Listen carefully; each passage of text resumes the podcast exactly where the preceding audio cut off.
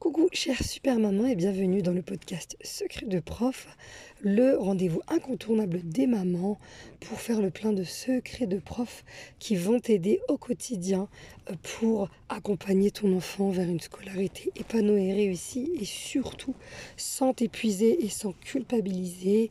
Ici, je te parle comme une amie qui te veut du bien et on parle de tes besoins et de ceux de ton enfant. Euh, je suis Tamar, professeure des écoles depuis 10 ans, férue de neuroéducation depuis autant d'années. Dans l'épisode d'aujourd'hui, l'épisode 27, on va parler de trois clés essentielles pour l'heure des devoirs. C'est parti.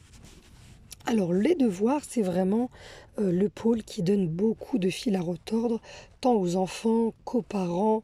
C'est un moment où euh, c'est très fatigant. Ce qui revient le plus euh, chez les mamans, c'est que si elles pouvaient supprimer ce moment des devoirs, elles le supprimeraient tellement. C'est parfois un moment qui est un vrai cauchemar, parfois de cris, de fatigue, de... il y a tout en fait. C'est vraiment un moment qui peut être vraiment très difficile. Et comme toujours, quand je t'apporte des outils, tu vas les mettre en place progressivement, petit à petit, et c'est comme ça que tu verras un changement avec le temps. Euh, les outils que je te donne, c'est tous les outils que je euh, transmets aux mamans que j'accompagne euh, de façon personnalisée et avec le temps, quel que soit le profil de ton enfant, quelle que soit la personnalité de ton enfant, ça finit toujours par porter ses fruits. il faut se rappeler qu'on avance vraiment doucement et sûrement. Alors, pour les devoirs, donc en général, ça commence dès le CP dès le CP. Euh, les parents d'ailleurs sont souvent très stressés l'année du CP, ça on aura l'occasion d'en rediscuter dans un prochain épisode. Euh, mais ça demande d'installer des habitudes euh, qui sont constructives pour l'enfant et pour toi en tant que maman. la première clé à avoir en tête, c'est de ne jamais oublier qu'il faut d'abord recharger ses besoins primaires avant de se lancer dans le pôle devoir. Qu'est-ce que ça veut dire? Dans une journée euh, d'école, c'est long pour l'enfant, ça demande beaucoup d'efforts. Et quand tu récupères ton fils ou ta fille à l'heure, à l'heure des parents, eh bien, il y a une fatigue qui s'est accumulée et il est nécessaire de pouvoir euh, se ressourcer. Alors, se ressourcer, ça peut être de différentes manières. Euh, c'est euh, déjà en prenant un bon goûter, un goûter qui va être euh, pas trop riche en sucre, parce que le sucre va avoir l'effet inverse de ce que tu veux. Hein. Les scientifiques ont constaté, hein, les, recherches scientifiques commencent à, à, sortir sur le sujet, que le sucre industriel a un impact sur les capacités d'attention et donc de concentration des enfants. Donc oui, le goûter, c'est un moment qui fait du bien. Commencez à installer euh, des bonnes habitudes au niveau de l'alimentation. Ça ne veut pas dire que du jour au lendemain, il faut que tu changes et donner que des fruits secs à tes enfants. Pas du tout.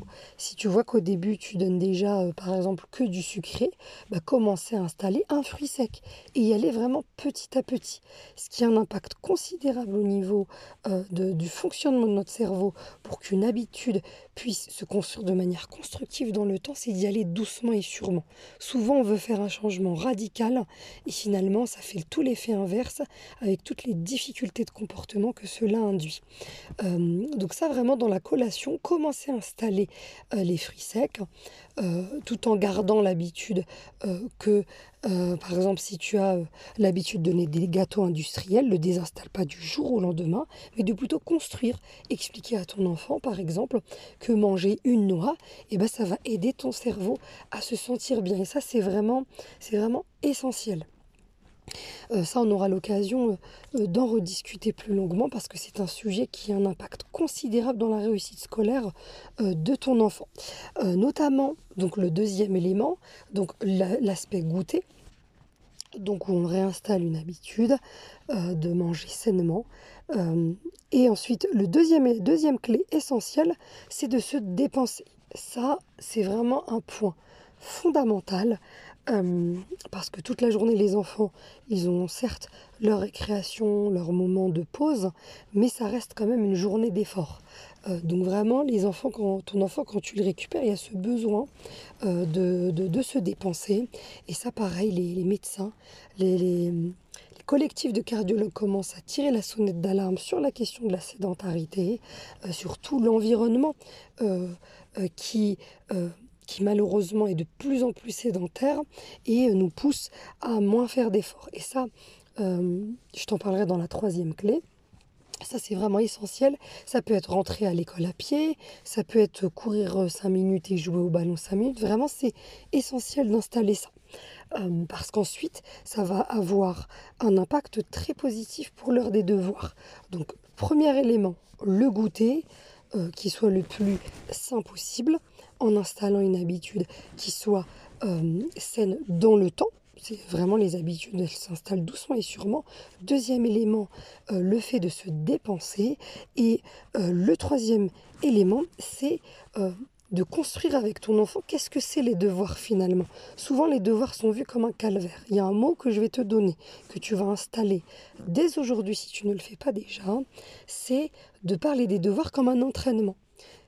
Tous les enfants aiment le sport, souvent quand les enfants disent qu'ils n'aiment pas, c'est juste qu'ils n'ont pas trouvé le sport qui leur plaît, et eh bien de donner euh, la comparaison avec le sport, quel que soit le sport que ton, ton enfant aime, quand c'est un effort physique, c'est beaucoup plus facile euh, de voir euh, qu'il faut s'entraîner pour y arriver. Quand c'est un effort cognitif, celui des devoirs où il faut euh, écrire, réviser, c'est beaucoup plus difficile à percevoir. Mais de le verbaliser à son enfant, d'explorer avec lui, de lui poser les questions, de lui dire bah tiens, si tu veux euh, devenir fort en roller, tu vas pas y arriver d'un claquement de doigts. Tu as besoin de t'entraîner, tu as besoin de faire des petits entraînements tous les jours. Et bah, les devoirs, c'est pareil.